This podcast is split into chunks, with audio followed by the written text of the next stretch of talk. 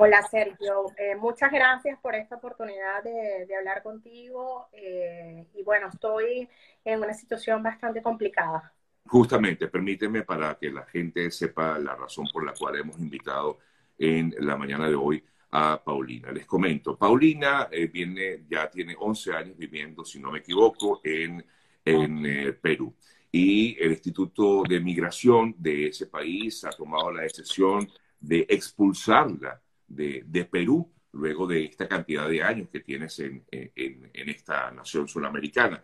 Paulina ha trabajado con organizaciones no gubernamentales, ha trabajado además a favor de la diáspora venezolana allá en Perú. Y bueno, justamente nos enteramos de esta decisión que toma migración en contra, en contra tuya, Paulina. Em, ¿Qué puedes decirnos? ¿De qué manera eh, puedes en todo caso defenderte de las acusaciones que se que, porque ellos en teoría, según lo que entiendo, estarían eh, tomando esta decisión por tu desempeño laboral. ¿Puedes explicarnos, Paulina? Bueno, esto es una decisión completamente arbitraria, al mejor estilo eh, del ah. chavismo, como estábamos nosotros acostumbrados lamentablemente a las arbitrariedades en Venezuela y que siguen ocurriendo en nuestro país. Y eh, yo aquí en el Perú, y, tú lo has eh, visualizado, pues yo he sido objeto de persecución política eh, por mi activismo en derechos humanos, por la denuncia permanente de la violación sistemática de, de derechos en Venezuela, por la defensa de presos políticos, porque aquí eh, tengo una ONG que se llama Haciendo Futuro, que ayudamos especialmente a nuestros niños refugiados inmigrantes. Y cuando hablo de nuestros niños, principalmente a nuestros niños venezolanos que llegan acá, ¿no? Eh, y a las mujeres, ¿no? Eh, el año pasado, justamente, hablaba yo contigo que con este cambio en el gobierno del Perú, se estaban dando unas diferencias en las políticas diplomáticas, económicas, y se reaperturaron todas las relaciones con el régimen de Maduro. Sí. Y justamente el año pasado, el régimen de Maduro oficialmente eh, generó un documento en el cual solicitaba al gobierno de Perú se le informara, eh, se le pasara el listado de todas las personas refugiadas, asiladas, extraditables, este, las direcciones, toda esa información y justamente eh, yo te manifestaba que a mí me daba gran temor porque Perú albergaba no solamente activistas eh, de derechos humanos importantes para nuestro país, eh, para la diáspora, que siempre hemos elevado la, la, voz por los venezolanos, ¿no? Sí. Y que esto era, digamos, la apertura del inicio de la persecución directa contra nosotros y que estábamos en riesgo y, era importante hacer el alerta internacional. Pues esto, de una u otra forma, es la materialización de lo que ya se venía eh, viendo en ese momento. O sea, ¿tú eh, sientes que eh, esto fue una decisión tomada por el nuevo gobierno de Castillo, digamos, en directa relación con el régimen venezolano? Yo tengo, eh, Sergio, yo tengo muchos años siendo hostigada con amenazas, con seguimientos, con personas tomándome fotos, incluso mi hija siendo menor de edad aquí en Lima. Yo he hecho las denuncias em, eh, ante la Fiscalía peruana, he pedido las investigaciones, he pedido garantías, nunca eh, han tenido resultados, esto no es nuevo.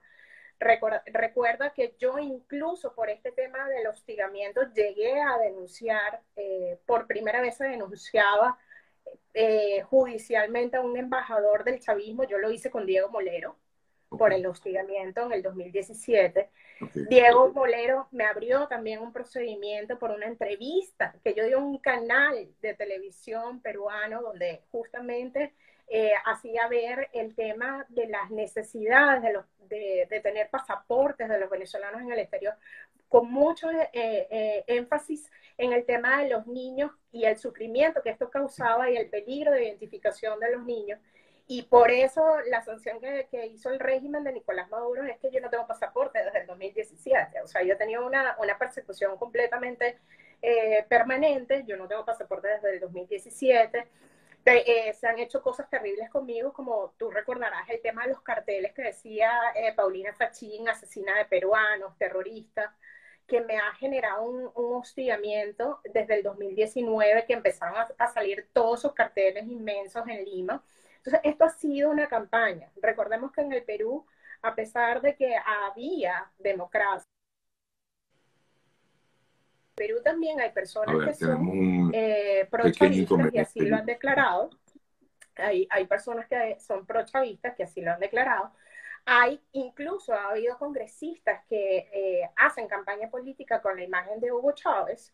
Hay partidos políticos como el Perú Libre que incluso en su ideario eh, hablan de que ellos están con el pensamiento de Hugo Chávez y de Fidel Castro. Entonces, obviamente, personas como, como, como nosotros, como los venezolanos que hemos vivido, sufrido e incluso sobrevivido a la persecución del régimen, y eso es lo que nos ha llevado a ti, a mí a millones de venezolanos a salir.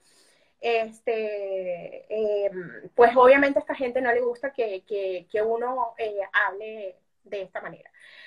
Eh, Paulina, quiero, quiero, quiero, quiero, discúlpame. Ajá, adelante, adelante. Em, yo, eh, justamente producto de esta persecución, en el 2018, eh, ya con ocho años aquí en, en el Perú, yo decidí, y, y, también, porque bueno, a la final tenía tantos años aquí en Perú, solicitar la nacionalización peruana por naturalización. Eh, lo, que, lo, lo que se convirtió para mí desde entonces en una cacería de brujas terrible donde eh, yo cumplí todos los requerimientos en ese momento que exige la ley nacional peruana y eh, se convirtió en una cacería de brujas que es, eh, cuando uno hace un proceso de nacionalización uno está obligado como que a, enseñar todo, decir que tú tienes familia, dónde lo tienes, si tienes bienes, todas esas cosas a el gobierno, ¿no? y mm, eh, partes de mi expediente circulan y circulaban en redes sociales, aún con el riesgo que eso significaba para una persona que es perseguida política, como es mi caso.